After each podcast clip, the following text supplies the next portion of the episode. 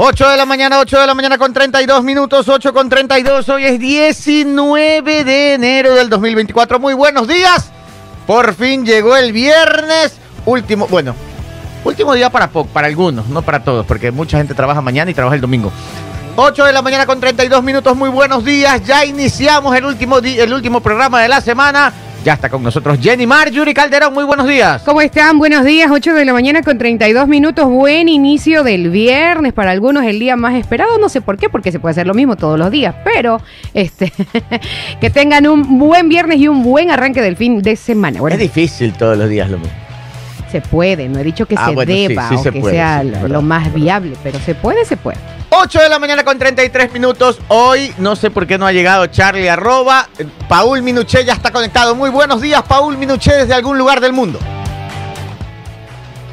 Audio, Paul. Ahí fue. Buenos días.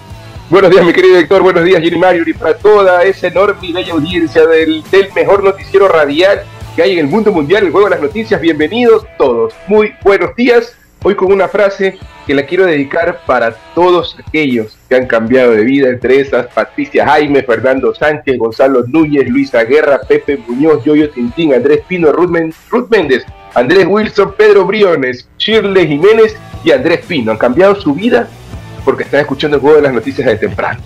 Y para ellos hay una razón por la que ustedes tomaron una decisión de mejorar su vida. Recuérdenlo siempre y niéguense a volver a ser las personas de antes. Niéguense a volver a los hábitos y a las situaciones que estuvieron frenando su vida. No los dejen entrar, por favor, sigan para adelante, ni un paso atrás y tampoco para, ni siquiera para coger impulso. No vuelvan a esos hábitos que tenían antes, déjenlos en el 2023, vamos para adelante. Gracias a todos por estar conectados. Muy bien, 8 de la mañana con 34 minutos en el control de sonido. Pito el control de video para las redes sociales. Me fui de vacaciones. Stalin, vacaciones, regato. Muy buenos días para Gonzalo Núñez que nos saluda desde Milagro. Muy buenos días también Luisa Guerra, Patricia Jaime, buenos días, ya están conectados también. Eh, Pepe Camilo Muñoz desde Toronto, muy buenos días. Yoyo Tintín desde Paján. Paján es Manaví, ¿verdad? Si no me equivoco, sí. Andrés Pino, muy buenos días. Chisdatos, ahí les tengo uno, pero es de terror. Andrés, dime, Paul. El mensaje de Gonzalo Núñez es bello hay que, hay que resaltarlo. Dice, muy buenos días, amigos míos, los auténticos de la innovación informativa. Saludos cordiales desde el corazón de San Francisco de Milagro. Qué Muy bueno. es bello. Oiga, ahora que las cosas están más tranquilas, hoy, escuché la rendición de cuentas del comandante de la zona 8, ya me olvidé el nombre. Pero bueno, decía que las muertes violentas han descendido una barbaridad. Imagínense qué tan mal estábamos que dice, ha bajado muchísimo, ya estamos en 9 esta semana. Imagínense. Dios mío. El país está complicado, pero va mejorando con la fuerza pública en las calles. Yo sé que eh, el número perfecto es cero. pero bueno, de ciento ¿Sabe qué me va a ir bajando. ¿Sabe qué me sorprende? ¿Sabe qué, ¿Sabe qué me sorprende de mi director, Jenny? Que, que ¿Qué a pesar lo sorprende, de que, Paul eh, Minuché? Me sorprende que esta gente, y ahí es donde, o sea, me sorprende, y es a título personal, espero que no, no sé si todos se sorprendan igual, pero oh, wow. Eh, me hace, me hace sentir, me hace sentir que eh, esta guerra, esta guerra va a pasar a ser lo que nosotros hemos eh, mencionado, ¿no? Una guerra de, un tiempo que no va a ser corto, porque miren cómo en medio de que la gente sabe que hay militares, asesinan a un fiscal, en medio de que la gente sabe que hay militares, todavía hay muertes violentas, no tienen miedo. Y este grupo de terroristas me hace acuerdo a la gente, a los terroristas que se han ido en contra de gobiernos como el gobierno de Estados Unidos, a terroristas como los que están, los que están atacando a Israel. Son terroristas que no tienen miedo a, que un país esté militarizado, que un país tenga una fuerza militar que los pueda contrarrestar, porque siguen haciendo las cosas que, estamos viendo día a día. Sí. Ha bajado, sí, pero siguen haciéndolo. Ayer, atacaron este un minimarket en un... No, no, no supe. Sí, y de manera violenta. O sea, de manera violenta irrumpieron y, con pistolas y todo. O sea, fue, ah. fue bastante heavy. Ese no vi yo. No vi, no vi. Miren, lo importante, sí, no, esto no ha terminado y, esto sigue complicado. Por supuesto, ¿no? Pero lo importante es que la fuerza pública está en la calle. Y yo tengo dos videos para arrancar la semana, para, perdón, para arrancar el fin de semana y terminar la semana con algo que nos puede dar algo de esperanzas. Llegó la esperanza. Ah, no. no. que todos tenemos. A ver. Es que sí pues, sí, sí pega, ¿no? Oiga, Alvarito. Con un hombre nuevo que trae. Me encanta esa canción, oiga, sí sabes. En el fondo podemos decir. en, la, en la memoria. Alvarito siempre tuvo la razón. Siempre tuvo la razón y nunca le tuvimos fe. Oigan, en pocos minutos, antes de ir, después de los videos, en pocos minutos va a estar con nosotros el doctor Manuel Herrera, director académico de Relaciones Internacionales de la UNIR. De la UNIR. Ahí se graduó Paul Minuché de una maestría en comunicación política. Ese es un ex alumno de la UNIR. Este, la Universidad de La Rioja. pero la Universidad de La Rioja. Así es. Pero él está con nosotros hoy para conversarnos de unos temas importantísimos sobre la acreditación universitaria de no solo la UNIR, sino de muchas universidades que están hoy aquí en Guayaquil en un, eh, gran, eh, una gran reunión de universidades para precisamente tratar temas de la acreditación universitaria, donde se han reunido universidades públicas y privadas. Tremenda reunión en la Casa Universitaria. Hoy, hoy están Desde ayer están aquí. Ah, perfecto. Pero ya vamos a conversar de eso. Atentos los muchachos, los chicos, los jóvenes que quieren estudiar, atentos para que sepan cómo van las universidades, cómo se van preparando. Y sobre todo recuerden que la UNIR es una gran oportunidad de estudiar, en donde ya no se puede decir que la universidad es algo inalcanzable ni, ni, ni, la, la preparación de, de, maestrías o doctorados es inalcanzable. Ahora lo puedes hacer online. Si no, ahí está la gran experiencia de Paul Minuché, que se graduó de, de máster en comunicación política en la UNIR. Imagínense, título español tiene ahí donde lo ¡Hostia! Yo sabía. Oye, Minuché, si tú eres Minuché cuando vas a Argentina, Minuché, no, Minuchelli cuando vas a Italia, Minuquí cuando estás en, Perú, en Italia, Minuche cuando estás en Machala, y cuando estás en, España, ¿cómo sería? Eh, Minuché. En España. ¿Minuché? ¿Minuché? ¿Minuché? Minuché, pues, Minuché. Habría que practicarlo. 8 y 39, pónganme estos videos para arrancar con ganas la semana, para que vean que las cosas están cambiando. Poco a poco, cada granito de arena pesa. Poco a poco, le entra el agua al coco. Lo, miren, miren esos angelitos. Pero mira al segundo. El segundo sí tiene una coordinación. La está viendo, la está viendo medio difícil. Sí. Estamos viendo un video de los PPL de los detenidos en una cárcel, en un centro de detención, y ya no es como antes, ¿no? que eran pues. los dueños, amos y señores. Ahora los tienen vestidos de naranjado haciendo ejercicios. Los levantan temprano y hacer ejercicios. Aquí, aquí ya podemos ver que existe cambio. ¿ah?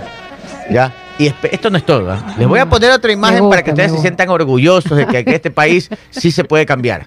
Y para, que, vea que no tiene que tener ese estado físico. Así es otra cosa que tiene que cambiar. Como decimos aquí en el Ecuador, así se ha negado al deporte. Así, se ha negado al deporte. se puede. Vamos a ver el siguiente video. A ver. este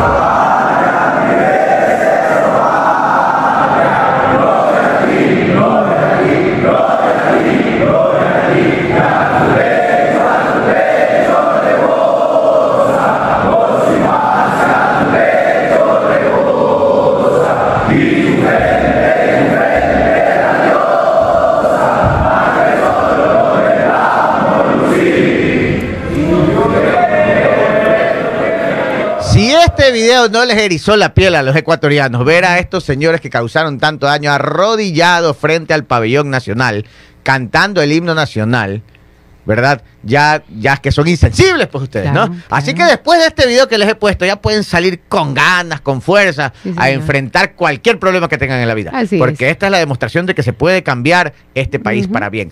8 de la mañana con 41 minutos después de esta dosis de sentimiento patriótico. Ese es el mensaje de que a la patria no se le hace daño. Así es. Hay que querer el, el lugar donde uno nació. Bueno, y importarse bien, pues no. Para los amigos que están en la radio y no están en las redes sociales, hemos puesto un video. Las Fuerzas Armadas han tomado el control de uno de los pabellones. Esta es la regional de Guayaquil, si no me equivoco. Han cogido a todos los PPLs, los arrodillan, obviamente para tomar el control y todo, ¿no? Los rodean y los arrodillan viendo la bandera. Los ponen a cantar el himno nacional a viva voz, como ustedes escucharon, mientras la bandera del Ecuador se va izando hasta llegar a lo más alto. ¿Ah? Ahí se las narro para que ustedes tengan eh, por qué es tan importante ese video. Porque significa mucho. 8.42. Ahora sí. Vamos a temas más importantes porque si queremos que esos jóvenes salgan de la mala vida, la única forma de que el joven ecuatoriano deje de acceder a la vida fácil, digamos que vida fácil pero corta, porque se les acaba la vida muy rápido, este, es que tengan oportunidades. Y las oportunidades empiezan, o las, grandes puertas de oportunidades se abren en la educación. ¿ya? Y esa educación que antes se veía tan y tan, pero tan lejana, hoy en día con la tecnología está mucho, mucho, mucho más cercana. Y por eso, el día de hoy tenemos invitado al doctor Manuel Herrera, director académico de Relaciones Internacionales de la UNIR, en la Universidad de la Internacional de La Rioja, si no me equivoco. Doctor Manuel Herrera, muy buenos días. Oiga, qué gusto tenerlo aquí. No sé si se acuerda, es la segunda vez que lo entrevistamos, pero muy interesante conversar siempre con usted. Antes de iniciar eh, de conversar sobre este evento, eh, este seminario internacional eh, de calidad universitaria, sería, ¿no? Y, que ha tenido más de 4.600 inscritos, súper interesante. Quería más bien preguntarle a usted como académico, como me imagino que su trayectoria inició en la universidad normal, donde todos íbamos como nosotros, que donde todos nos íbamos a sentar a ver una clase. Ahora usted dirige una de las universidades más importantes que tiene esta línea también online. ¿Cómo usted cree que esto puede ayudar a que el joven ecuatoriano que después de pandemia y después de la pandemia y una crisis económica se quedó sin estudiar y sin trabajar, terminó, terminaron las pandillas reclutando muchos, no todos. ¿Cuál usted en su experiencia de vida, de haber formado tanta gente, ¿Cómo pueden los jóvenes hoy encontrar caminos digitales o todo para, para el que quiere pueda encontrar esa oportunidad de salir adelante? Buenos días. Efectivamente, es la segunda vez que estoy aquí en Radio Sucre, donde me siento muy cómodo. Y quiero que mis primeras palabras pues sean de solidaridad, de cariño y de amistad hacia el pueblo ecuatoriano, eh, que llevo en mi corazón. Mi mujer me dice que soy medio ecuatoriano ya, porque llevo viniendo ocho años eh, todos los meses. Me conozco este país, pues prácticamente desde Galápagos pasando por el Tena y desde la zona de Tulcán he aparecido por Esmeraldas y he acabado en Manaví. Conoce más que muchos ecuatorianos. Y hasta su comida. Porque cada vez que vengo lo primero que pido es un, un camotillo en, Manaví. Ah, bueno, eso es espectacular. Pues la verdad es que en primer lugar, pues eso, mis palabras para ir por este país al cual tengo un gran cariño y que me han producido muy tristeza las imágenes que han llegado a España. Porque este es un gran país. Aquí hay gente que mira al futuro con esperanza. La educación, pues, es el auténtico motor para el cambio social. Si un país no cuida la educación, si un país no cuida la formación de las nuevas generaciones, pues está descuidando su futuro. Y no se trata simplemente de formar capital humano para mantener una economía competitiva. Se trata fundamentalmente de formar ciudadanos, de formar personas. Creo que el Ecuador ha dado grandes pasos en lo que es la mejora de sus sistemas educativos, primaria, secundaria y educación universitaria, pero queda mucho por hacer. En primaria, pues queda prestigiar a los maestros, que no simplemente es eh, que tengan más nivel económico, que es necesario también que se les valore porque son la continuidad de la socialización llevada a cabo en la familia. Hay que poner énfasis en la enseñanza secundaria para que nuestros chicos salgan perfectamente preparados. ¿Y qué me va a decir de la enseñanza universitaria? En resumidas cuentas, mi estimado, decirle que la educación es el auténtico motor de cambio social. Y un país que no cuida la educación, pues tenemos circunstancias como las que estamos viviendo en este momento, circunstancias tristes, eh, que no van a ser fáciles de cambiar, pero hay mucho ecuatoriano que está mirando hacia el futuro con esperanza y con ese deseo de cambio. Eh, eh, en, en la UNIR, que es pues o sea, la base está en España, pero termina siendo mundial. La UNIR termina siendo mundial. Eh, ¿Qué porcentaje de ecuatorianos, eh, no sé cómo hacer esta pregunta, o sea, en, digamos, en, el universo de estudiantes que, ustedes tienen como universidad online, ¿Qué porcentaje de ecuatorianos eh, en, su gran universo le voy a, son ecuatorianos? Le voy a dar cifras. Yo llevo viniendo al Ecuador desde el año 2014. En 2016 a nosotros se nos reconoció, se nos incluyó en el listado de universidades de alta calidad. Por ese motivo, los títulos de UNIR están reconocidos automáticamente por parte de Senesit. Se nos incluyó junto con la Open University y con el MIT. Eh, ¿Cuántos egresados tenemos ecuatorianos en UNIR? Pues ya más de 30.000. Más, más de 30.000 fundamentalmente en los estudios de tercer nivel han cursado, han pasado por las aulas virtuales de UNIR. Nosotros tenemos un catálogo formativo de más de 280 maestrías altamente especializadas. 280. 280 maestrías altamente especializadas en las áreas de educación, de ciencias sociales, en el área de empresa, en el área de comunicación, en el área de humanidad, en el área de ingeniería, en el área de salud. Pues bien, más de 30.000 los egresados. Actualmente, pues todos los años tenemos en torno a 12, 15 mil alumnos. Quiero señalar en este aspecto que cuando UNIR llega aquí al Ecuador estábamos hablando de tiempos en que las maestrías, los estudios de cuarto nivel, eran solamente el acceso para unos privilegiados. Claro, era, casi inalcanzable. Yo tenía 15 o 20 mil dólares para pagarse una maestría. Pues ¿qué ha hecho UNIR? UNIR, su gran aportación al Ecuador ha sido la democratización de la enseñanza superior, de los estudios de cuarto nivel. Hoy vemos que los precios de las maestrías te encuentras productos titulaciones de muy buena calidad a 3.000, 3.500 dólares. Así es. Impensable hace 10 años. Pues esa ha sido la gran aportación de unir, aparte también de apoyar a muchas universidades ecuatorianas. Nosotros hemos apoyado a la Universidad de Milagro, a UNEMI, hemos apoyado a la técnica de Manabí, a la Universidad de Guayaquil, a la Católica de Guayaquil. ¿Y ahí cómo hacen convenios? Hacemos convenios y concretamente en qué se ha manifestado este apoyo. Nosotros hemos formado a los profesores de la técnica de Manabí, de UNEMI o de Católica en competencias, contenidos, herramientas digitales capacitan. Que hemos capacitado a los profesores en materia de investigación. Hemos capacitado ahora mismo a los cuerpos administrativos en liderazgo y gestión de equipos. Vamos a empezar a capacitarlos en herramientas de inteligencia artificial en el aula. Unir desde que llega aquí al Ecuador, pues es una universidad solidaria. Y al día de hoy aquí en el Ecuador, pues más de 25.000 profesores hemos capacitado gratuitamente como muestra de solidaridad con el pueblo ecuatoriano. Por eso digo que UNIR es una universidad ecuatoriana más. Bueno, sí, sí, la verdad que sí. Ya, ya, hoy en día yo siento que UNIR es una más del catálogo de universidades ecuatorianas porque hay tanta gente que estudia ahí ahora que yo me he encontrado muchos colegas eh, en el área de comunicación, no se digan otras áreas, pero en el área de comunicación muchos colegas estudiados o graduados de la UNIR en maestrías. Paul, si tienes una pregunta me avisa. Este se emociona cuando hablamos de la UNIR. Buenos días, doctor. ¿Cómo estamos? Me alegro eh, Paul Minucci. Un abrazo a un, exalumno de UNIR. Un abrazo a un egresado de UNIR. Espero que lo hiciéramos bien. Gracias. Doctor, doctor, le quería consultar, a ver si, no, si, si estoy en lo correcto o no, pero un análisis de, de la situación o la problemática mundial. Eh, expone que hay países con falta o escasez de mano de obra en donde se están invitando a, este, ciudadanos de otros países a, que vengan a participar en, concursos para poder eh, ser contratados como Alemania, Dinamarca, eh, Croacia, Estados Unidos. Esto eh, yo me pongo a pensar, y usted que está en el lado de la educación, para más o menos desentrañar algo, ¿no? Para hacernos lo que vamos a poder desentrañar algo en el tema educación, el joven actualmente ha decrecido esas ganas por estudiar en la universidad, que se refleja después en esas, en esas pocas ganas de trabajar, o, se ha mantenido esas ganas de la juventud a nivel mundial de, de, querer estudiar en la universidad.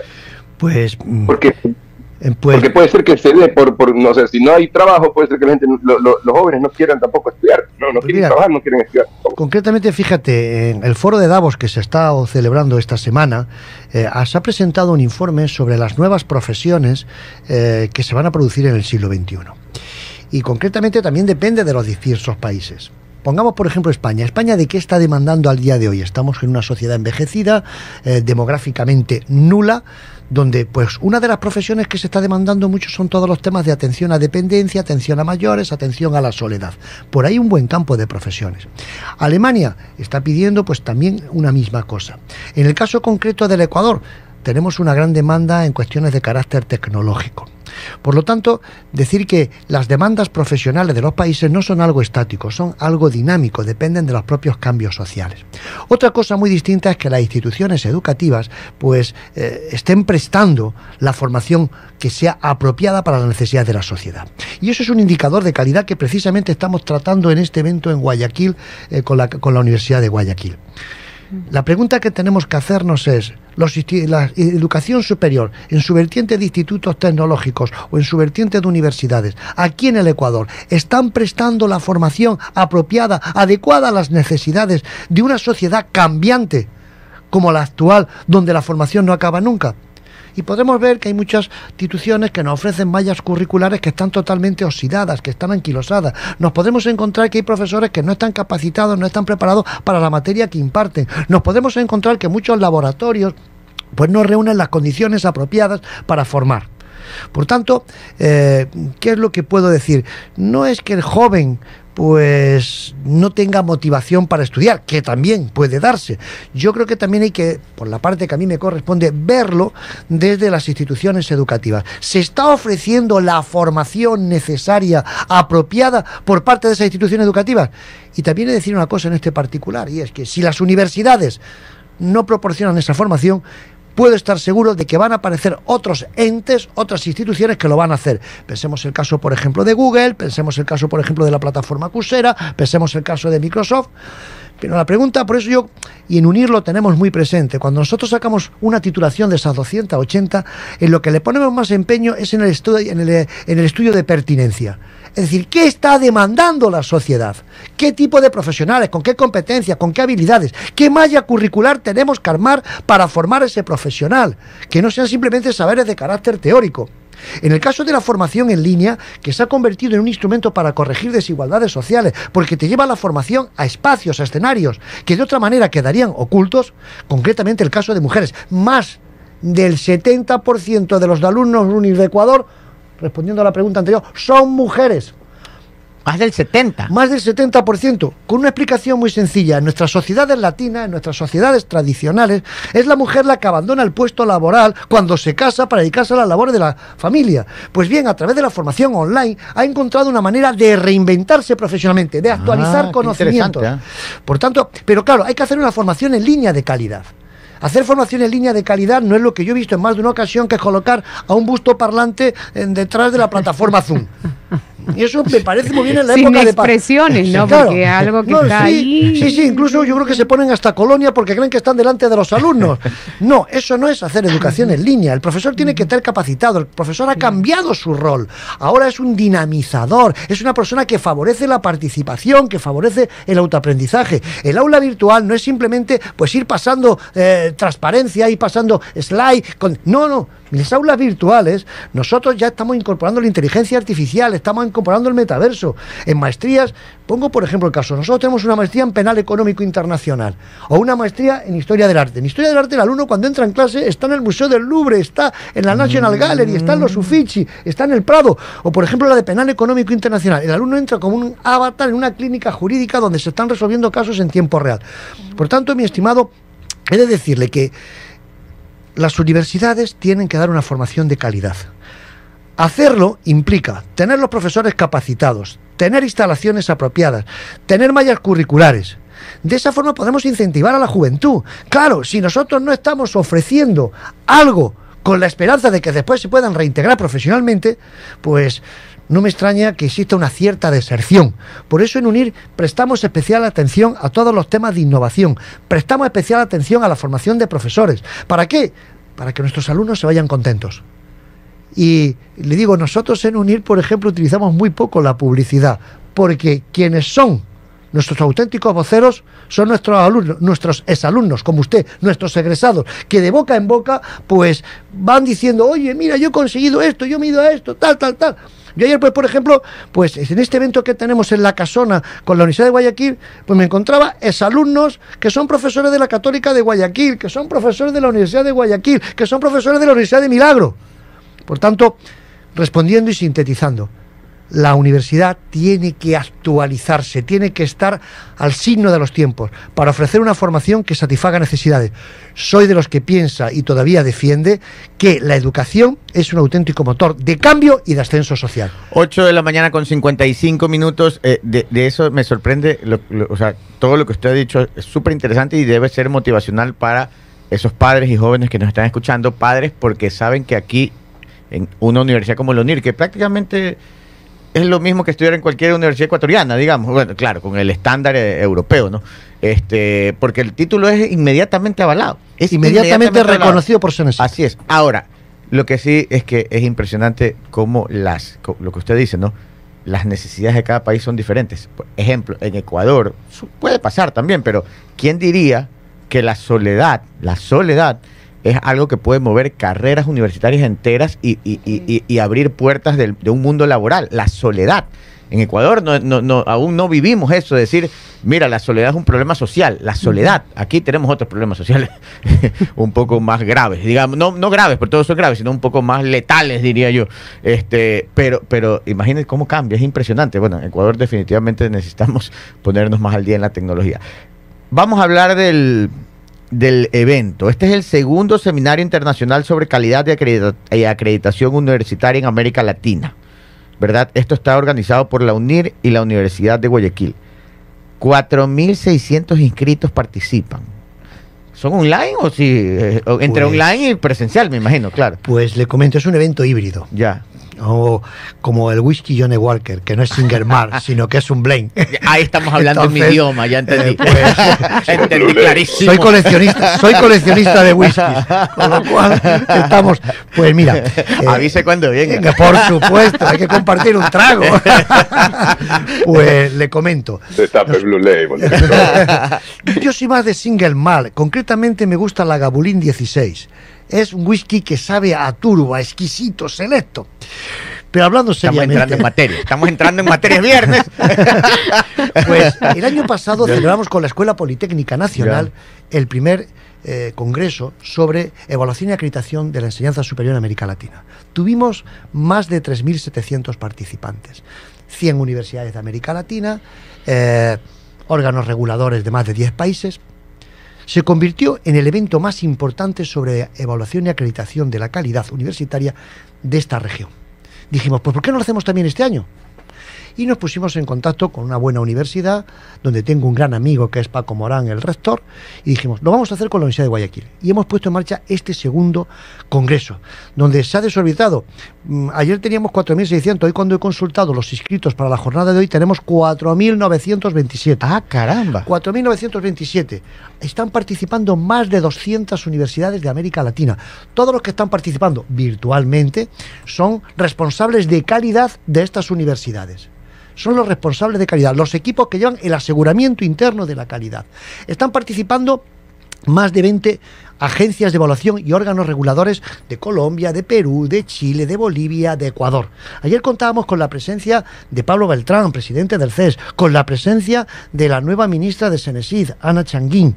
Hoy vamos a contar con la presencia de Jimena Córdoba, la presidenta del CACE. Digo por citar Ecuador, pero es que también estaban los homónimos de Colombia, de Perú, de Chile y con una presencialidad de, pues eso, unas 50, 60 personas allí en la casona. Es un evento híbrido que combina presencialidad con virtualidad y donde lo que estamos abordando es en el proceso de acreditación y evaluación el papel que desempeñan los actores implicados en ese teatro. Ya, Por ejemplo, ¿qué papel desempeña la agencia de evaluación y cómo tienen que llevarla a cabo? ¿Qué papel desempeñan las asociaciones de universidades? Y concretamente, en este evento nos está acompañando Arturo Rojas, rector de la Estatal de Bolívar y presidente de la ASESE, Asociación de Universidades Ecuatorianas. Pero también nos estaba acompañando el presidente de la Asociación de Universidades Colombianas, Jairo Torres. O, por ejemplo, también nos acompañaba el presidente de la Asociación de Universidades Chilenas, eh, Emilio Rodríguez, rector de la Universidad de Tarapacá.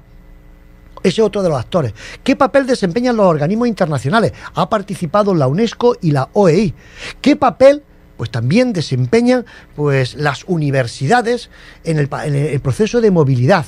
Por tanto, estamos ante un evento, el mayor evento de evaluación y acreditación de la calidad en América Latina, que nos ha acogido aquí en Guayaquil, en la casona, con un gran anfitrión que es Paco Morán y la propia Universidad de Guayaquil, y también han colaborado rectores de la zona, porque nos están acompañando, pues por ejemplo, Santiago Quirós, de la técnica de Manabí, nos acompaña Walter Mera, de la Católica Santiago de Guayaquil, nos acompaña Aymara Rodríguez, de la Universidad Vicente Rocafuerte, está también con nosotros Néstor Acosta, de la península de Santa Elena, y nos acompaña también Marco Tulio Zambrano, el rector de Uleán en Manta. Oiga, es increíble cómo después de ese país se declara en estado de guerra, digamos, está un poco más controlada la situación, pero cómo la academia surge, ¿no? O sea, como que la academia está aquí. O sea, tengo entendido que el evento en algún momento se pensó hasta cancelarlo. Pero, pero miren cómo en este momento turbulento ahí está la educación. O sea, presente aquí en Ecuador en un evento internacional, aquí está la educación, porque ese es el camino. No hay otro camino. Para concluir, le quiero hacer una consulta. Eh, quizás nos salgamos un poquito no del tema, pero mucha gente aquí está preguntando, porque se interesan, ¿no? O sea, quieren, habrá gente que quiere hacer una maestría o o no solo hay maestrías, también hay grado, ¿no? Sí. O sea, si quieres ser Tenemos 40 pregrados. Pregrado. E, e, eso quiere decir, si usted quiere ser licenciado, ingeniero, también. y después viene el máster. Y después el doctorado. Pero, pero también hay grados, o sea, licenciado en algo, ingeniero en algo. Bueno, eso también puede, pueden hacer en la UNIR. Este, la gente pregunta temas de cómo, cómo poder acceder, dónde encontrar información, rangos de precios. Sí. Pues en primer lugar decirle, con lo que ha comentado, que sí, pensamos la posibilidad de el evento en función de los acontecimientos del país. Pero como un ecuatoriano más que soy, de corazón y de cabeza, espero que el presidente Novoa me conceda la doble nacionalidad en algún momento, porque soy ecuatoriano, pues decirle una cosa, es decir, pensamos suprimirlo, pero las palabras que están grabadas en la casona, un edificio dedicado a la libertad, pues nos han servido de, de acicate, de impulso. Y creo que la mejor forma de transmitir una imagen de Guayaquil, una imagen de Ecuador que sigue su vida cotidiana, era mantener ese evento. Era la mejor forma de servir a este país. No pues estas situaciones, porque a mí me dan pena en más de una ocasión también muchas imágenes que se están llegando a Europa, que están llegando a España, transmitiendo un Ecuador que prácticamente va a la deriva y creo que hay mucho ecuatoriano de bien, creo que se están haciendo bien las cosas, por eso mantuvimos el evento, que es la mejor forma de servir a Guayaquil, a su imagen en toda América Latina y en el mundo y de servir al Ecuador. Y después, ¿dónde pueden encontrar la información? Pues pueden encontrar toda la información en nuestra página web www.unir.net. Ahí pueden depositar su nombre, su apellido, su célula, su celular, su correo electrónico y en menos de 24 horas un asesor se pondrá en contacto con ustedes. Y si no, invito a Copa de Blue Label. Perfecto, hecho, hecho. Le voy a cortar el celular. Y el rango de precio, nosotros no somos una universidad que tengamos maestría de 8 o 9 mil dólares. Nuestro rango medio de nuestros precios son 3 3.000, entre 3 y 4.000 dólares, y con también hay una amplia política de becas. Porque UNIR es una universidad solidaria. Eso le iba a decir. Yo conozco, yo conocí la UNIR originalmente por el gran programa de becas que tienen. Por ejemplo, en el caso de comunicación tenemos un programa de becas con Cordicón. Eh, para maestrías en comunicación e identidad corporativa, comunicación y, eh, comunicación y marketing político, eh, comunicación, publicidad. Y en los grados, o sea, las personas que, por ejemplo, bachilleres que quieren estudiar y con los líos de acceso a la universidad, dificultades en movilización y todo, también, también hay sistemas de becas y todo. Hay un y, y cuánto, en cuanto, en cuanto este, rangos de precios, digamos, de, grados. Pues lo mismo, el mismo precio por año. el mismo precio por año. Entonces, y con, con pagos con pagos eh, eh, se, puede fragmentar, fragmentar los pagos. no es que de contado sin ningún tipo de interés, porque la, UNIR actúa como entidad financiadora ah, en ese aspecto. Y decirle también, pues eso, que mm, nosotros tenemos una amplia política de becas. Concretamente ahora hemos lanzado unas becas, que son las becas Alianza, para apoyar a las universidades ecuatorianas aquellos profesores universitarios de las universidades que tenemos convenio, de las 62 ecuatorianas, nosotros tenemos convenio con 45, pues pueden acogerse a esta beca del 60%. Hemos lanzado un programa de becas para profesores de institutos tecnológicos, también becas del 60%. Hemos lanzado un programa de becas con la OEI, también becas del 60%. Estamos lanzando un programa de becas para mujeres emprendedoras, también becas. Es decir, UNIR es una universidad solidaria. solidaria en ese sentido. Las señoras que nos están escuchando o, señoritas que nos están escuchando, quiere decir que pueden acceder a una beca y poder emprender su sueño de tener un título profesional. Efectivamente, eh, la presidenta de UNIR en Ecuador, que es la expresidenta del Ecuador, Rosalía Arteaga, muy ah, sensible con todos los temas eh, de mujer y demás, pues promovió unas becas en, para mujeres emprendedoras, para mujeres necesitadas de estudio, que también tenemos. www.unir.net N-E-T, por si acaso. www.unir.net.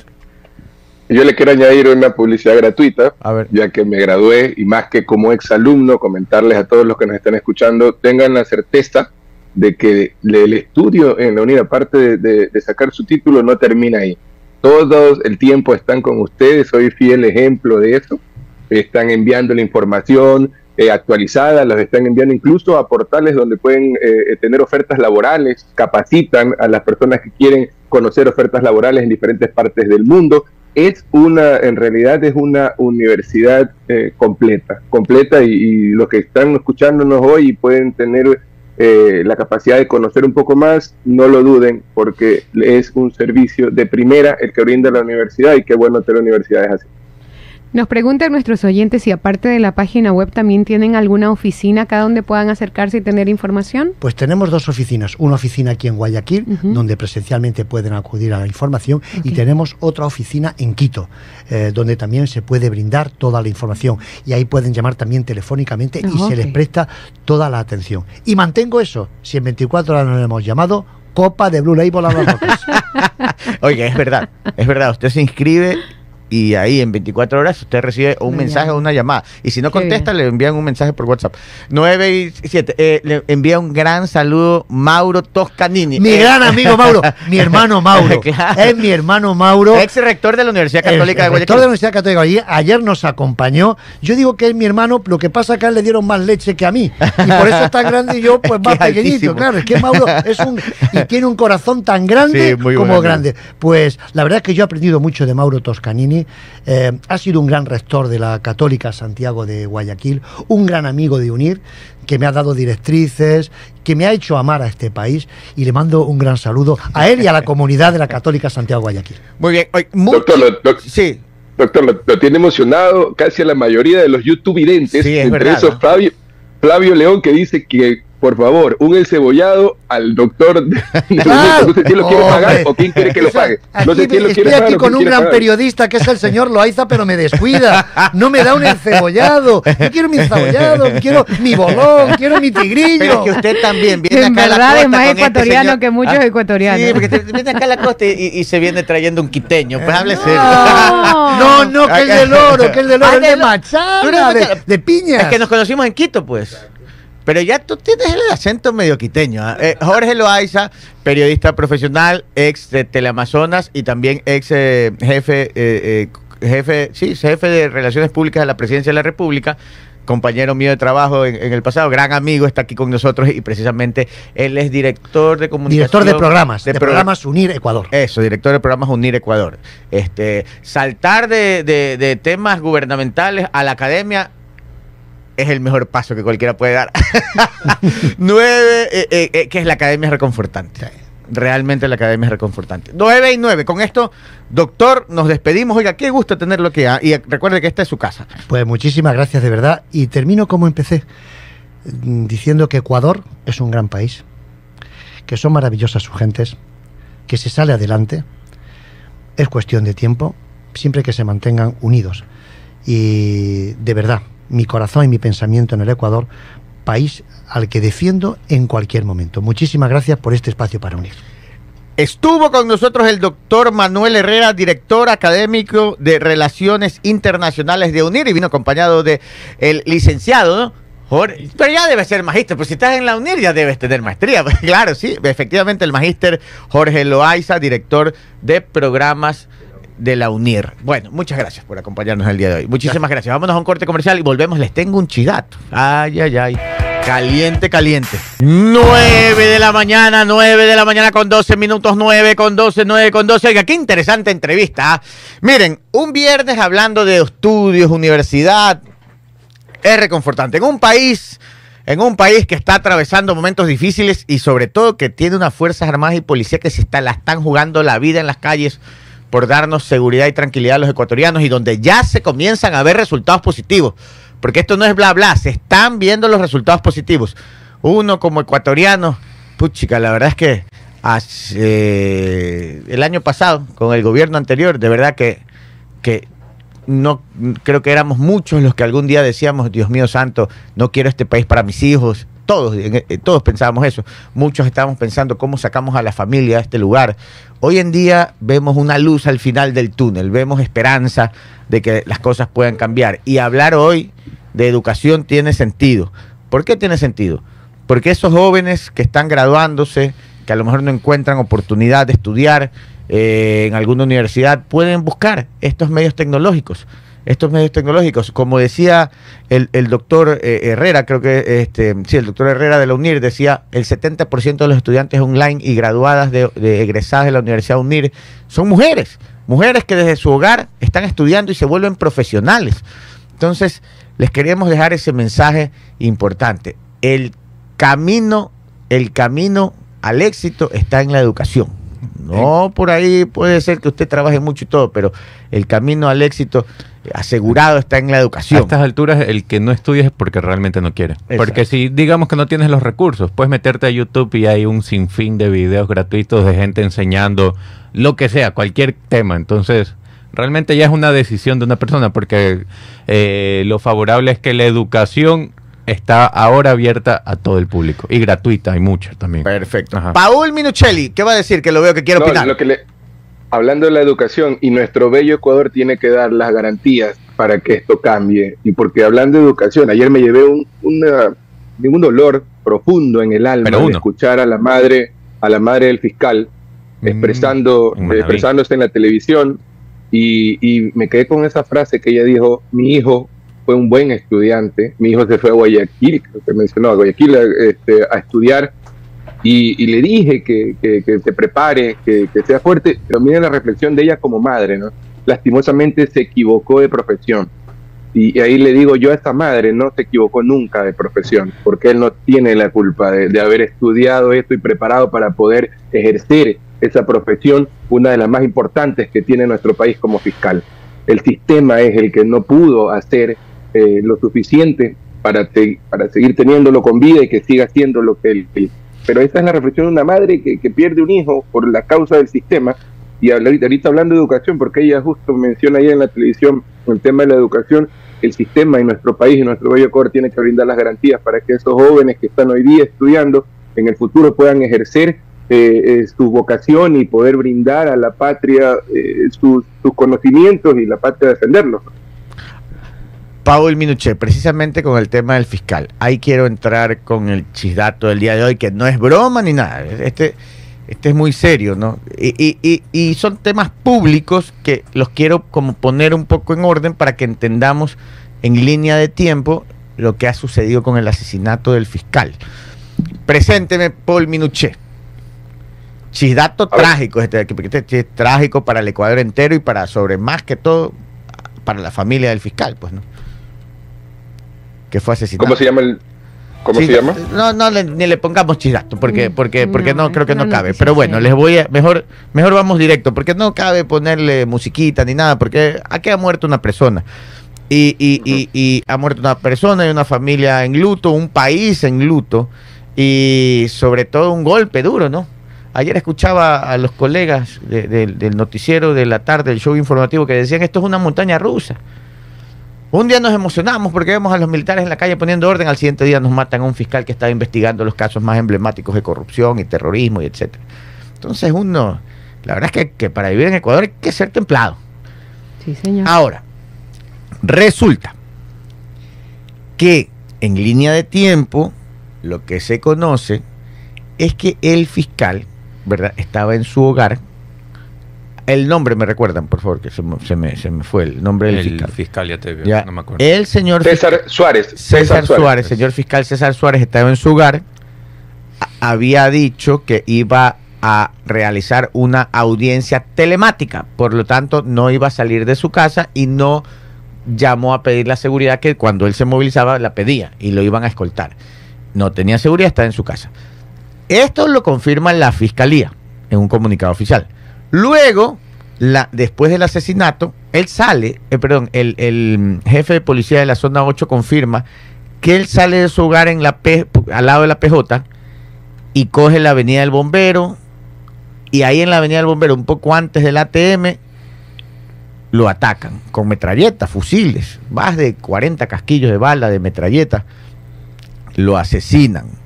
La madre de él públicamente ha dicho de que Em, alguien llamó a su hijo para citarlo en un lugar y él se fue para allá. ¿Ya? ¿Quién lo llamó? La madre no sabe, los familiares no saben, pero me imagino que la investigación debe estar avanzando. Luego del asesinato aparece un carro en la alborada incendiado, comienza a quemarse un carro. Inmediatamente se conoce que ese carro era en el que se movilizaban los asesinos. Los atacantes, ok. Fue minutos después del, asesinato, del sicariato, el carro aparece en la alborada quemado. Luego de que ven este carro incendiado completamente, la policía, obviamente, con toda la tecnología, se mueven inmediatamente y capturan primero a dos de los supuestos sicarios y después a otro más. En total creo que hay tres detenidos hasta el momento.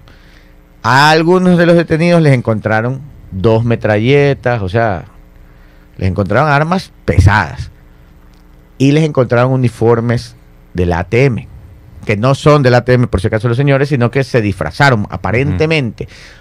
algunos testigos dicen que el que manejaba tenía el chaleco o en el asiento tenía el chaleco, como no sé si han visto, pero hay mucha gente que pone los chalecos en el asiento o pone un gorrito militar en la parte de atrás. Según ellos, con eso ya la policía, los agentes de tránsito no los van a detener. no sé, pues es un tema cultural folclórico del Ecuador.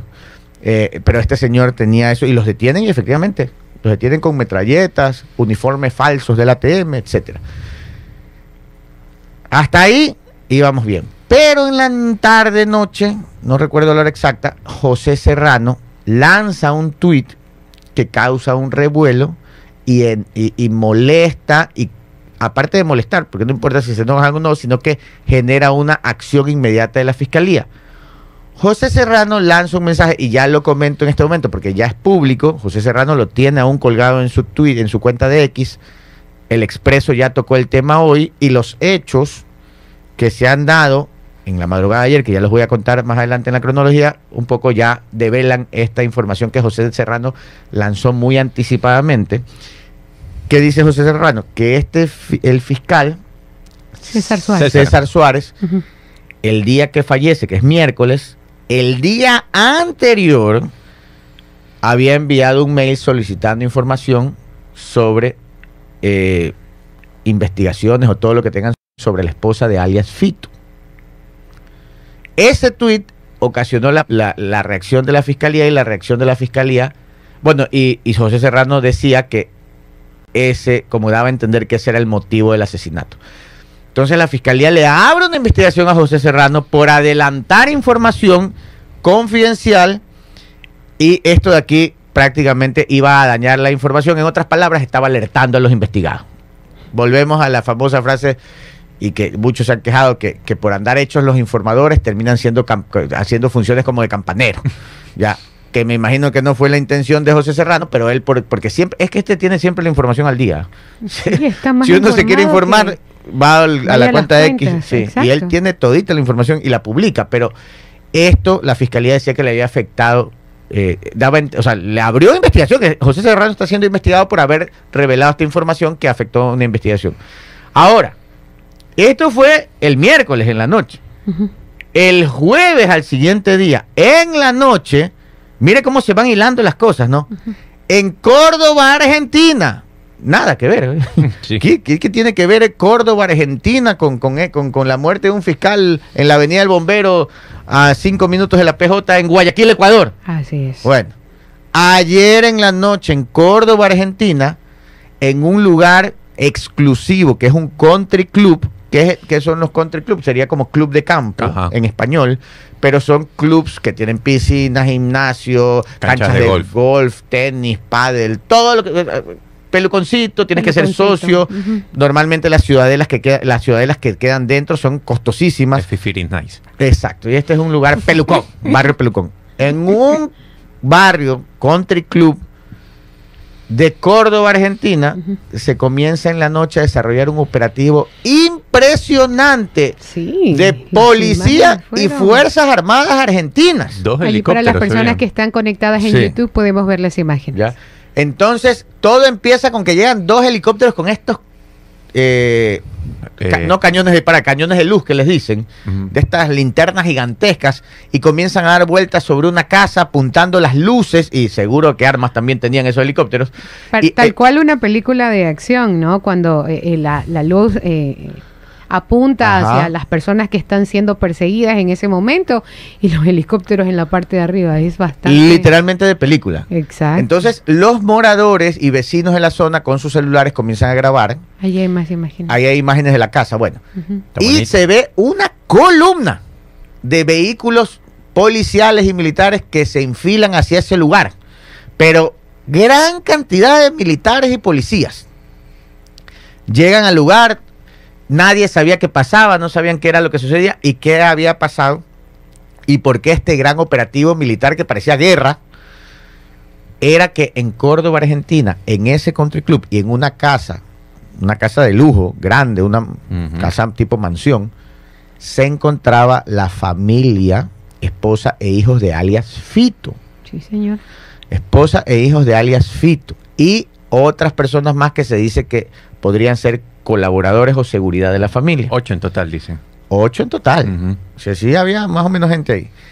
El gobierno argentino inmediatamente los detiene. Lo que sí no sé, yo de legal no sé, pero una cosa es lo que hace el padre. Entiendo que a la madre, a la señora la estaban, o sea, por lo que se conoce, parece que la querían investigar. Ahora, los hijos sí no sé, pues sí. No creo, pues, ¿no? Porque ahí me imagino que habrán menores de edad, no sé, pues no, pero bueno. Lo que mencionan los medios es que esta operación fue silenciosa y se planeó en cuatro días. Así lo revelan los medios argentinos. Si usted da cuatro días de planeación, da, esto fue el jueves, quiere decir que se planeó jueves, miércoles, martes y lunes. Y José Serrano lanza ya un poco la información y alerta, no alerta, pero al dar la información genera la alerta a esta gente. Claro el día miércoles, o sea, el tercer día. Y el operativo ya estaba planeado. Así Quizás esa es la molestia de la fiscalía, porque esto fue cooperación internacional entre el Ecuador y el gobierno argentino. Y es decir, también se ve la, cooperación que está teniendo y apertura el gobierno de Milei en este caso, ¿no? Y, y cómo como justamente decía una ministra de seguridad, creo que en Argentina, dice, esto no es un tema aislado de Ecuador, es un tema regional y, se está viendo un poco más actuar de los gobiernos, como que reaccionando un poco a que no les vaya a suceder eso en sus países. Así es. Después se de presume que la, sí. Se presume que las sospechas nacen cuando empiezan a ver que una familia ecuatoriana estaba en el country, que es un, como lo menciona nuestro director, es un lugar eh, donde va gente de, exclusivo. Y usted sabe que entre, entre, entre pelucones se conocen. claro, en, claro, en, ese country, en ese country está Tinelli. Esa era la, la del cachorro. En, en, esos countries está Tinelli, los amigos de Tinelli, de haber visto, y esta familia ecuatoriana, y dicen que, y dicen que eh, estaban obviamente pagando en dólares y en efectivo y, con billetes. Claro, es que dicen que la renta fue chilín, chilín, cash, en ah. dólares, en billetito, billetito. Ah, y ahí la gente dijo, ¿y cómo hablamos? Y se asustaron. Claro, porque el chisme ahí vuela. Pues. el chisme. Pero, la familia tampoco había como que cuidado mucho su imagen, o sea, el no querer mostrar mucho, porque al contrario, sí mostraban. Bueno, disculpe. Porque en lo, que se veía en los medios de comunicación ayer, por ejemplo, decían que la, que la esposa de, este señor este se mostraba en viajes lujosos. Parece que eran muy activos en redes sociales mostrando un alto nivel de vida y de mucho dinero. Y en el Coliseo Romano, entonces era ahí, Eiffel. un día estoy aquí y el día siguiente estoy allá. Más o menos como Paul Minuché. Eh. Un día no sé dónde estoy, un día estoy aquí, un día estoy allá. Ellos mismos se expusieron en las redes sociales mostrando todo el dinero que tenían y el lujo y eso les ha jugado en contra. eso sí, sí. Eh, y eso ayuda a las investigaciones. Oiga, discúlpeme, usted ponga TikTok. Y ahí va a ver a todos los jóvenes de bandas mostrando plata, fajos de billetes. y hacen en vivos. Y hacen en vivo. Y ellos, ellos mismos se exponen, ¿no? Pero bueno, en todo caso, ahí no termina la historia. A ver. A la, a la detienen a la señora y los hijos. La verdad es que a ver, le digo, le digo quiénes estuvieron detenidos.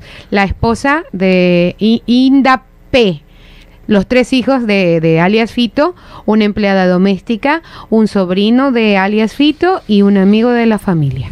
Yo, aquí hay un señor que comenta y que es lo mismo que yo comento, ¿no? Eh, bueno, ya, bueno, Fito tiene sus problemas, él está fugado, estuvo detenido, está sentenciado y, es cabecilla de una organización que hoy en día es terrorista. Pero de ahí lo que él haga, espero que los hijos no, no estén nada, yo creería que no, eh, pero no hay como ¿me entiendes? Los hijos no son culpables lo que haga el padre.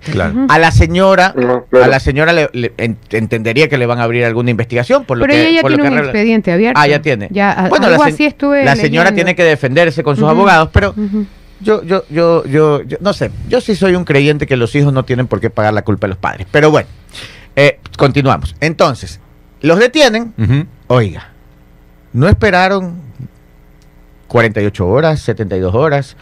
No esperaron, esto fue ayer en la noche. Claro, en la No esperaron, creo que ni 10 horas. Ya ahorita los embarcaron en un avión. De uno. A todos. Y están aterrizando ya ahora. Dicen que están llegando al Ecuador ya. No sé a qué ah. aeropuerto. No sé para dónde, pero dicen que ya, ya, ya de Argentina ya salieron. Ok. Los embarcaron avión de la Fuerza Aérea Argentina. Mira. Y ya, ya están volando, ya llegan a Ecuador. ¿Para dónde llegarán? No se sabe. Pero aquí los re- va a recibir. Claro, la- fue a las 2 de la mañana el operativo, en Argentina. a 2 de la mañana. Argentina. Ah, entonces fue noche, amanecer hoy. O sea, Ajá. fue viernes en realidad. Ya, ahí están las imágenes de cuando a la familia de Fito los están subiendo, a la familia de los colaboradores de Fito los están subiendo un avión. Un avión, ese avión será para unas 10, de 8, 8, 10 personas, los están subiendo ahí. Ese avión dicen que es de la Fuerza Aérea Argentina y para acá, para Ecuador. Este, y ahora hay que ver, pues, qué, qué viene. ¿Qué viene? ¿no? Claro, claro. Sí. 9 de la mañana con 29 minutos y esto es... Entonces todo lo que ha pasado desde la muerte del fiscal hasta lo de ahora, con las declaraciones de José Serrano, porque es José Serrano el que liga ambas historias. Mm. Claro, él es, Él es el que liga. él es la parte que liga. Ajá, él es el que liga cosas. con ese tuit que ha lanzado. Ahora hay que ver si las investigaciones revelan eso, ¿no? O sea, si es que eso es así. Claro, Es porque lo que tenemos es un tuit, nada oficial. así es. Hay Entonces, habría que ver si esa es la vinculación, como lo dice Ce- José Serrano, pero ya Mira, eso es parte de las investigaciones. algo que llama Sí. la atención en, en la- en- ayer en este operativo, ¿no? Aquí menciona el medio Primicias que la policía de Córdoba hizo una silenciosa investigación eh, para determinar la identidad de este grupo de ecuatorianos. El operativo incluyó la participación de agentes de civil trabajando en el country, o sea, estaban... Ah, estaban eh, eh, camuflados. ¿Cómo es que se encubiertos? Exactamente. Y escuchas telefónicas. Ah, o sea, O fue sea, completo. Era, era un operativo Mira, completo como lo que se armó. Exacto, en el Country Valle del Imposible. Golf. Así se llama el barrio Oiga, exclusivo pero- afuera de la ciudad de Córdoba. Pero le digo una Así cosa. lo detalla el medio La Voz. Le digo una cosa. Usted ve estas nuevas. Aunque Milei, no sé cuántos años tiene Milei, pero tampoco es que es jovencito, ¿no? No, Ya no es un cincuentón joven. será. Menos, es ese cabello que le agrega años. Sí, puede ser. 53. Ay, Ah, cincuentón. fallen, cara- ya, pero está Y joven usted igual. como que ve a los veteranos más jóvenes. Tengo un problema de visión. sí le ve, ¿ah? Cambia de lentes. Usted tiene una visión lente. eh, come años. Eh, este, nueve. Bueno, bueno, bueno. no, este, cambiando de tema. Cambiando de tema. Sí, sí les quiero decir una cosa. O sea, miren este señor Milei, presidente de Argentina. No anda con mucha vuelta. Ujú. Al pan pan. Así es. Los agarramos, señores, ahí se los envío. No Sin- se rasgan las vestiduras, nada. Nada, Nada, es- que es- el proceso, que la deportación, que no sé. Este qué. señor Milei se va al foro de Davos, donde están, que ayer el otro día comentamos los más millonarios del mundo y todo. Se va en avión comercial, Y hay videos. en clase turista. Ajá. O sea, no es que va en primera clase, nada. el no, lunes es les traigo el video. No es que lleva un avión privado, no. Y también es bastante expresivo a la hora de demostrar su amor. Así, ah, ah, pues. Pero- Sí. Sí, vio el Eh, video del besito sí, romántico. sí, sí, Claro. Y, y es artista la, la, la novia. sí, sí, sí, Guapísima. Y en el avión se tomó fotos con todos Una- los pasajeros. Eh, Era, era, era, como, era como ver a Mickey Mouse en Disney. Claro. Todo el mundo eh, haciendo fila para tomarse las fotos con Milei en el avión. Sí, Minuché. Ah, mira. No, que la novia es una de las actrices más famosas de Argentina. Y, y que, y no que hace, ¿saben, saben cómo, ¿saben cómo es este? eh, Fátima Flores se llama. Y Fátima es como la, ¿Qué es la? David Reynoso, la David Reynoso Ah, comediante. femenino. Comediante y la imita, la imita a Cristina Fernández, pero es genial cuando imita a Cristina Eso lo enamoró a Es Milei. Esa parodia. Oiga, pero miren, miren Milei. Llega con una delegación, creo que eran cinco personas, no más. Cinco personas, no más. Llegó con la delegación allá. No, ha- no, no han alquilado casas ni hoteles lujosos. Yo les dije que era carísimo Davos. Y él ha llegado a un lugar muy sencillo. Y, la, y dicen, y así se ha ganado el protagonismo. A punta de discurso y coherencia. Eh, Sí. Ayer estaba leyendo un comentario de eso. O sea, sin ta- o sea, el señor es. Pero esa es la nueva generación de políticos que vemos en este Bukele, Daniel Novoa en Ecuador, Milei Milei. por allá, que vienen a, a- realmente se ve cambio. Y en Ecuador no nos vayamos atrás, porque ya estamos en el cambio generacional. Vea usted. Todos los candidatos. a- a- no, los, Ah. los alcaldes. Aquiles Ah, Álvarez. Claro, claro, claro. ¿ah?